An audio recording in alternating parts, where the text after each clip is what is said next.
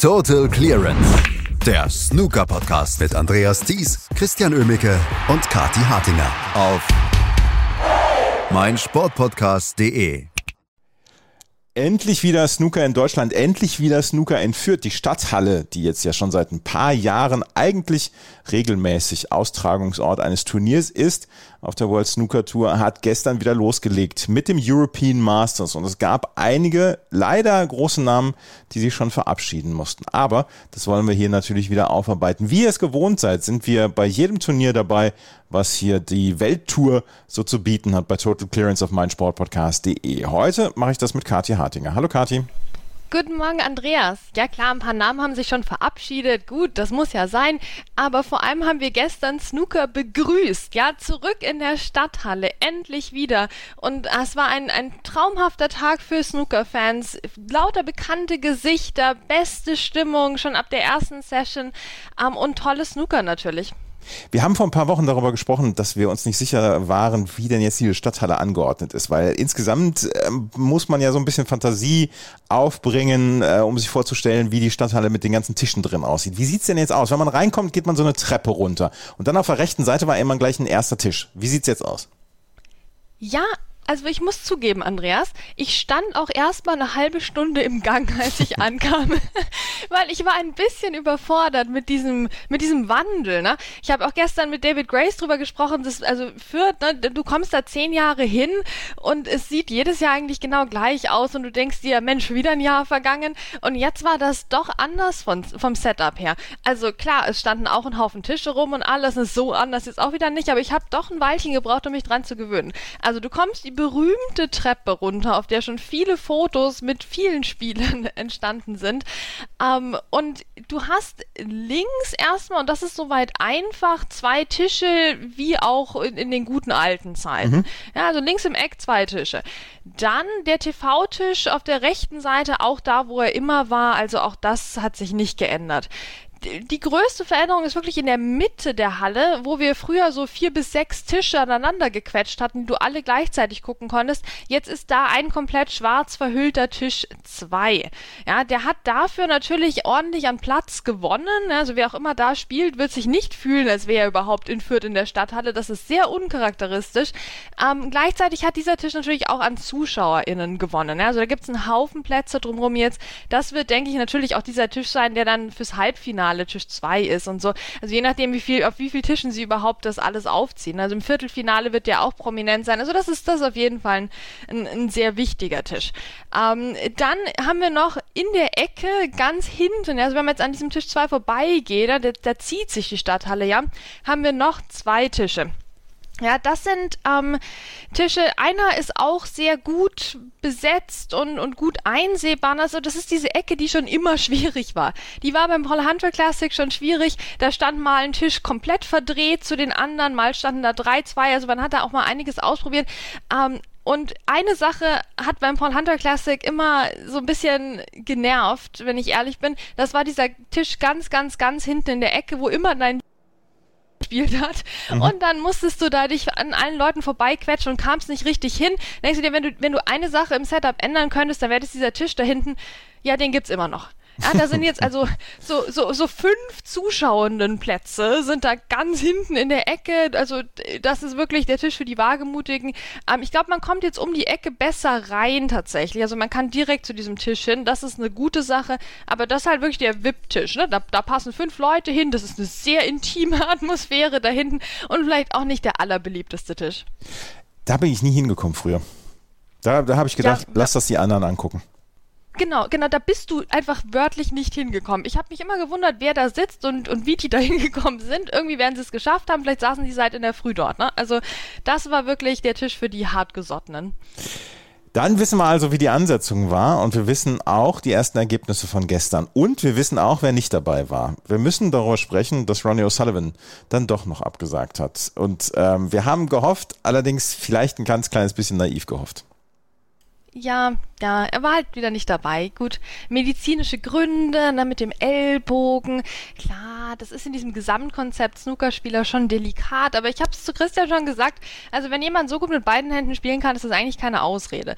Gut, er war jetzt nicht da, ähm, das hat natürlich einige Fans auch traurig gemacht, also äh, als ich reingekommen bin, quasi die erste Unterhaltung, die ich so mitgehört habe, waren Leute, die gesagt haben, ja, wir sind ja gekommen, den Ronnie heute Abend zu sehen. Nee, die haben auch genug anderes gutes Snooker gesehen. Also ich, ich glaube nicht, dass die unglücklich nach Hause gegangen sind nach dem Tag gestern. Aber ja, Ronnie O'Sullivan Sullivan war nicht da. Ähm, er wurde, finde ich, sehr gut vertreten von Luke Simmons.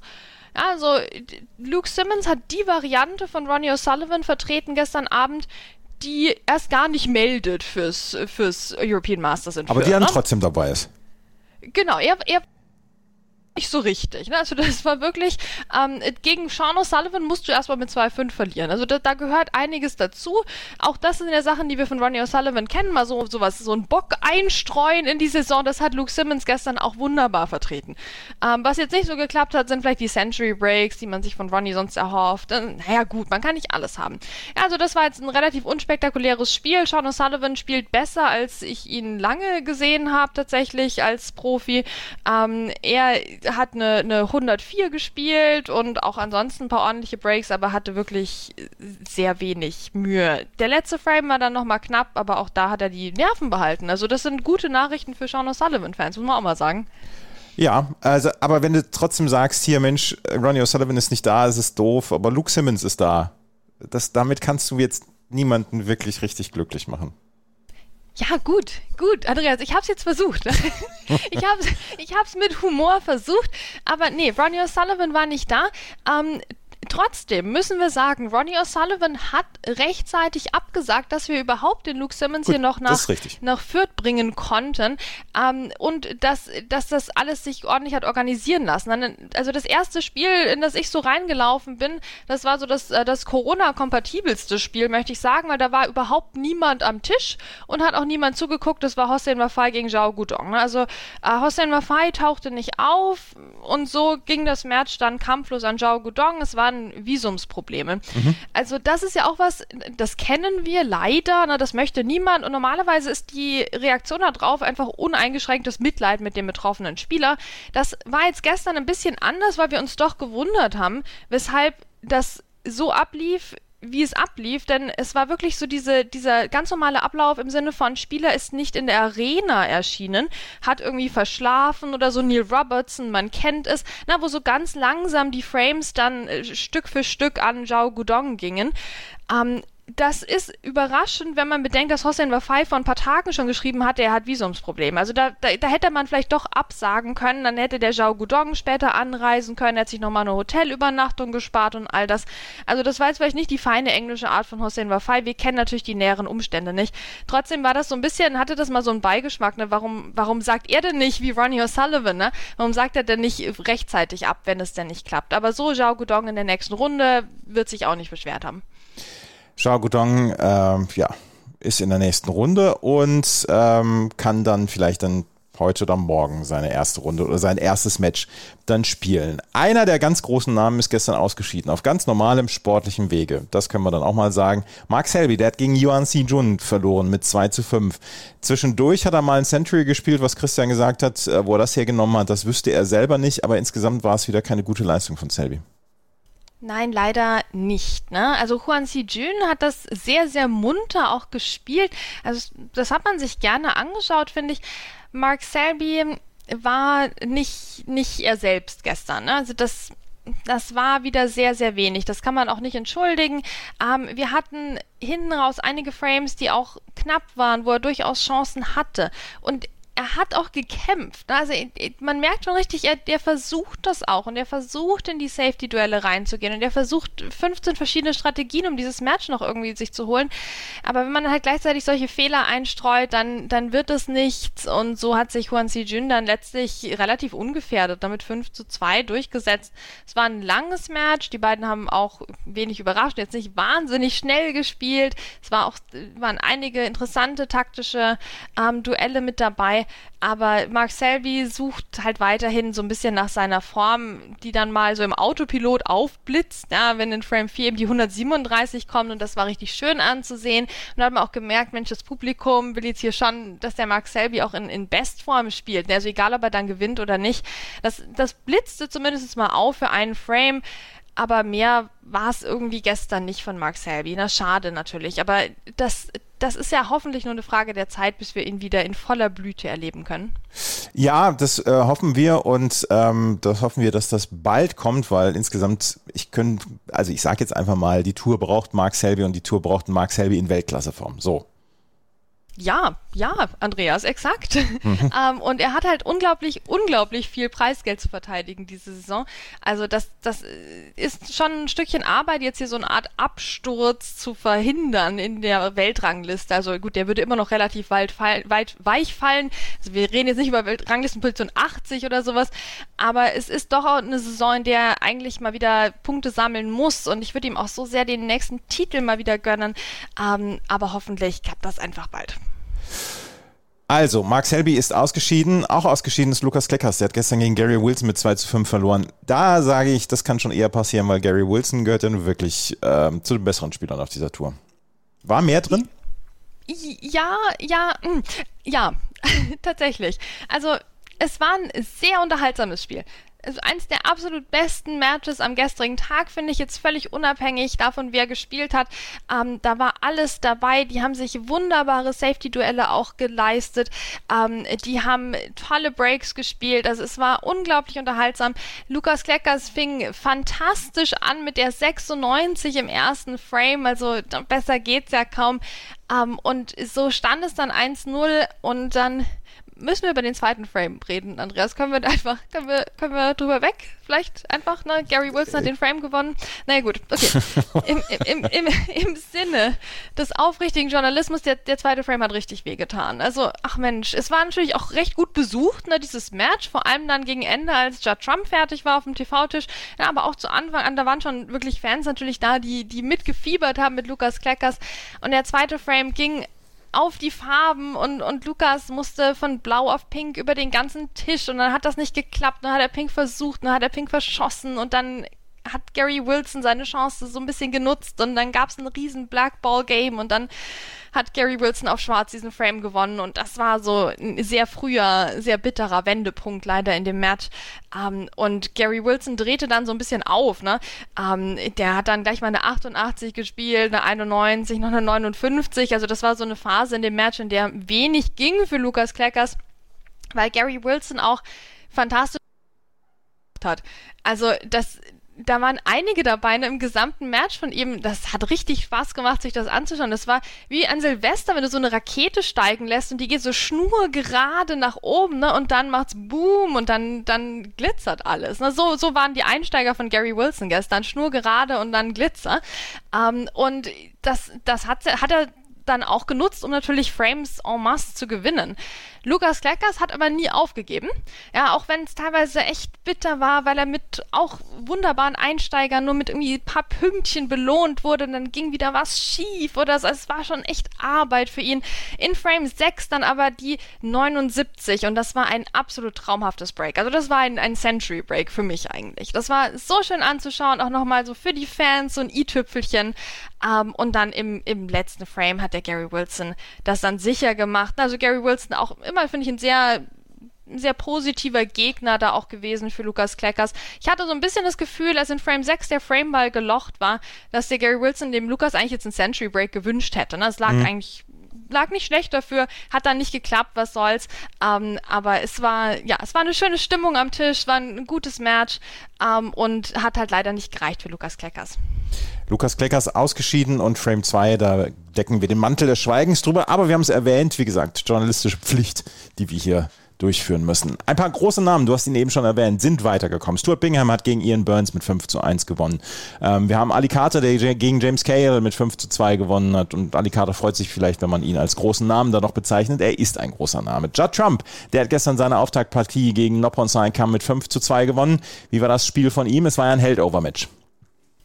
Ja, also das war schon okay. Ne? Also gut, man hat ja immer exorbitante Ansprüche an Judd Trump, ich zumindest. Das war schön. Da war jetzt kein Century-Moment dabei von ihm. Das einzige Century hat noch von Seinkamp gespielt im, im zweiten Frame. Ähm, gut, Judd Trump auch mit geliehenen Klamotten unterwegs. Ne? Wir wissen ja, Mode ist ihm wichtig. Das ist, äh, das ist alles schwierig. Hoffentlich findet sich sein Koffer nochmal wieder. Ähm, es, ja, das, das war jetzt noch nicht der Traum Judd Trump. Also ich war da schon froh, dass ich hauptsächlich eben beim Match von Lukas Kleckers am Start war, ähm, was zeitgleich lief und hätte auf dem TV Couchtisch laufen müssen eigentlich. Aber gut. Ähm, Judd Trump, wie gesagt, war gut weiter. Also beeindruckender war da irgendwo für mich Stuart Bingham. Das war so ein, so ein Altstadtspaziergang von ihm. Na, durch dieses Match, durch gegen Ian Burns und am Schluss die 136. Also der Stuart Bingham, na, der, der, der, der ist da diese Woche. Der ist definitiv vor Ort. Anders als Ronnie O'Sullivan. Also mit dem kann man rechnen. Er ist auf jeden Fall da und vielleicht werden wir ihn dann doch wieder im Viertelfinale, Halbfinale sehen. Julio Long hat gewonnen gegen Graham Dodd mit 5 zu 4. David Grace hat gewonnen gegen Michael White. Äh, ja, Ehre wem Ehre gebührt. David Grace ist weitergekommen. Jetzt deine Bühne. Mensch, war das schön, Andreas. Das war ein absoluter Traum-Snookerabend. Ne? Ich hatte auch Glück, weil das war eben nicht auf dem Tisch ganz in der Ecke, sondern auf dem daneben, wo man auch so richtig das alte Fürth-Feeling hat, wo du einen Meter 50 vom Tisch weg entfernt sitzen kannst. Und das habe ich natürlich gemacht in der ersten Reihe. Und es war ein absolutes Traummatch. Also drei hohe Breaks von David Grace, eine 77, eine 52 und eine 68. Und Michael White hatte wenig Chancen, wobei man bei ihm auch gemerkt hat, und der hat ja gut gespielt in den letzten Wochen, der Michael White, ähm, das war so ein bisschen wie so ein, ähm, kennst du diese Aufziehautos, ne, diese mhm. ganz kleinen, und, und dann hältst du die fest und lässt die aber nicht fahren. So war das ein bisschen bei Michael White. Du hast gemerkt, okay, wenn der da einmal reinkommt, dann explodiert der und dann geht das richtig ab. Aber das hat er nicht geschafft gestern. Entweder durch eigene Fehler aber auch durch fantastische Safeties von David Grace. Also die haben sich taktisch wirklich Duelle geliefert. Ähm, das war ein, ein absoluter Traum und David Grace eben in den Breaks besser durchschlagender, hat sich an den entscheidenden Stellen die Punkte zusammengeklaubt. Es war einiges an Arbeit auf dem Tisch, also das sieht man halt auch immer, wenn man nicht nur immer Judd Trump guckt, ne, dass dieses Snooker doch auch richtig schwierig ist und richtig viel Arbeit ist und richtig viel schief laufen kann. Aber David Grace hat sich da fantastisch durchgekämpft und es war ein, es war das Highlight des Snooker-Tags eigentlich. Ähm, dieses Match zwischen den beiden, was wirklich an, an, an Spaß und an Spielfreude und an Dramatik, aber auch ähm, alles geboten hat. Siehst du? haben wir doch noch einen richtig schönen Abschluss hier gefunden. Ein paar Ergebnisse noch. Jimmy Robertson gewinnt gegen Andy Hicks mit 5 zu 2. Ähm, wir haben Ryan Day, der gegen Stephen Hallworth mit 5 zu 2 gewonnen hat. Sija Hui hat gegen Anthony McGill mit 5 zu 2 gewonnen. Ja, und Wu Yizhe hat gegen Luca Brissell mit 5 zu 1 gewonnen. Da müssen wir noch ein paar Worte drüber verlieren. Wu Yizhe gegen Luca Brissell. Brissell nicht gut drauf gestern. Ja, aber Wu Yizhe vor allem richtig, richtig, richtig gut drauf. Also das war sehr, sehr interessant der war auf Maximum-Kurs mit in, in zwei verschiedenen Frames. Also gut, jetzt nicht, nicht ganz bis zum Schluss leider, aber der war absolut am Start. Hier 16 Sekunden durchschnittliche Stoßzeit und eben zwei ernstzunehmende Versuche auf das Maximum Break. Der hat dem, Lu dem Luca Brissell einen Break nach dem anderen um die Ohren gehauen. Also der, der hätte auch wenig machen können eigentlich. Ne? Mujice war, war fast unschlagbar gestern, möchte ich sagen. Also das war vielleicht der Auftritt des äh, gestrigen Tages von ihm. Und dann letztlich nur ein Century Break ist vielleicht der einzige Vorwurf, den man ihm machen kann. Das kam im letzten Frame mit der 109. Aber davor eben auch reihenweise hohe Breaks. Luca Brissell musste sich dann noch so einen Frame erkämpfen. Das hat auch geklappt.